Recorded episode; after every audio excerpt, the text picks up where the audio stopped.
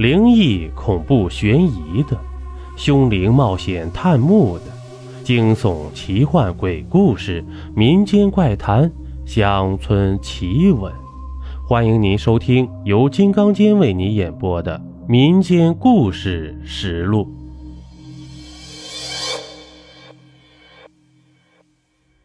欢迎继续收听《炼尸》第三集。白天。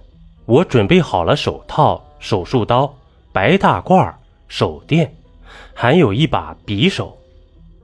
这研究大楼的正门是锁着的，我从后面的教室窗户中爬了进去。晚上这里啊，一般是没有看门人的，因为研究大楼里都是些尸体、骨骼之类的东西。去那儿偷东西，不是自寻死路吗？以前听说呀，也有人进去想偷点东西，结果是被吓成神经病出来的。解剖室在四楼，尸体都是摆放在那儿的，外间摆放着人体标本和准备做教学用的尸体，里间呢是一个冷藏库，是大批没有实验任务需要精心保存的尸体。我的目的就是那里。这大门又是紧锁着的，但是这难不倒我。身份证一插，吱溜，门开了，我闪身进去了。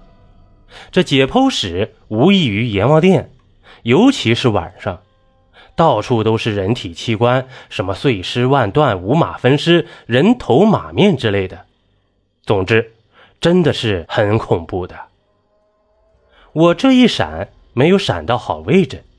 正对着一张苍白僵硬男尸的脸，吓得我全身一抖。别怕，别怕，我安慰着那颗扑通扑通乱跳的心呢。我在夜色中摸索着，总算来到了那具女尸旁。我戴上手套，用手电正对着尸体的脸，然后把手伸入福尔马林液体中。的确，从外表看，并没有任何异常。而且那苍白的脸还有着一丝安详。我伸手拨开眼睑，借着手电筒的光线，他的眼睛蹦出一道绿光，将我刚刚稳定下来的心又重归慌乱。我家世代从医呀，人家吹牛说我吃的盐比你吃的饭还多，所以我吹牛我见过的死人比你见过的活人。还多，中医很讲究望闻问切，他只不过是一具死尸，闻问切是用不上了，最重要的只能是忘了。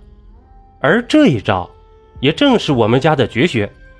想当年我爷爷给一个暴发户看病，虽说他看似筋骨强健，但从气色看已经病入膏肓了，无药可治啊。掐指算来，至多活不到十天后的子时。这暴发户不信，以家财与我爷爷打赌，十日后在家中摆宴，欲纵酒到子时。这闹钟指向十二时整时，他仰天长啸，要我爷爷不得食言。十二声过后。大家发现他只是直挺挺地站着，已经没有了声音了，嘴角流出一道血水，已是气绝身亡了。我爷爷甩下一句“此乃天意”，飘然而去。所以啊，蚂蚁一出生，遗传中就已经有觅食的信息了，而我们家的人一出生就遗传有看病的信息了。他的这种异常。别人是看不出来的，但是瞒不过我呀。文学上说，眼睛是心灵的窗户，其实从医学上也是如此。眼睛是在折射出身体的信息，那么眼睛有怪异，就印证了他的身体也肯定有问题。我取出钳子，将他的小肚拉开。嗖的一股污水直飙过来呀，正巧射在我的脸上。他妈的倒霉！我暗骂一声，就在此时，我听到有轻微的脚步由远及近而来。幸好我的脑子反应快，马上躲在一具骨架后面，只露出一个头来。吱呀，门开了。借着微弱的手电光，我发现这个身形瘦小的男子竟然是医大、十大杰出青年学者，我们的班主任刘远。他的脸色苍白的像一张白纸，而且脸部没有任何表情。没想到，平常和蔼可亲的他，竟是出人意料的恐怖啊！他好像很有准备的样子。从口袋里掏出钥匙，直接打开了里间冷藏库的门，一道惨白色的光线从中射出，在一道道白色蒸汽中是一具具尸体。刘远在尸体中搜索着，好像在寻找些什么。突然，他在一具尸体面前停了下来。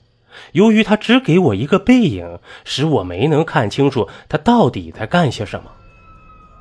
大约过了半个小时，他从冷藏库出来了，嘴角好像还挂着一丝冷笑。砰的一声，门关上了。我重新开始工作，但是再也不能进入状态了，老是在回想刚才刘远的那一丝冷笑。算了，收工吧。于是我就收集了一些人体组织在瓶子里，再做研究。弄完这一切，要去洗洗手。这洗手倒不远，转过一个弯就到了。就在我转过弯的一瞬间，我的前面竟然出现了一个头上沾满红色粘液的怪物。这一回吓得不轻啊，竟然哇的出了一声，连我的脚都有些瘫软了。幸好我的眼睛争气呀，准确的判断出这个怪物的来源。王八蛋！我不禁暗骂了一声。原来前面只是一面镜子，所以那个满头血水的人就是我自己。邀您继续收听下集。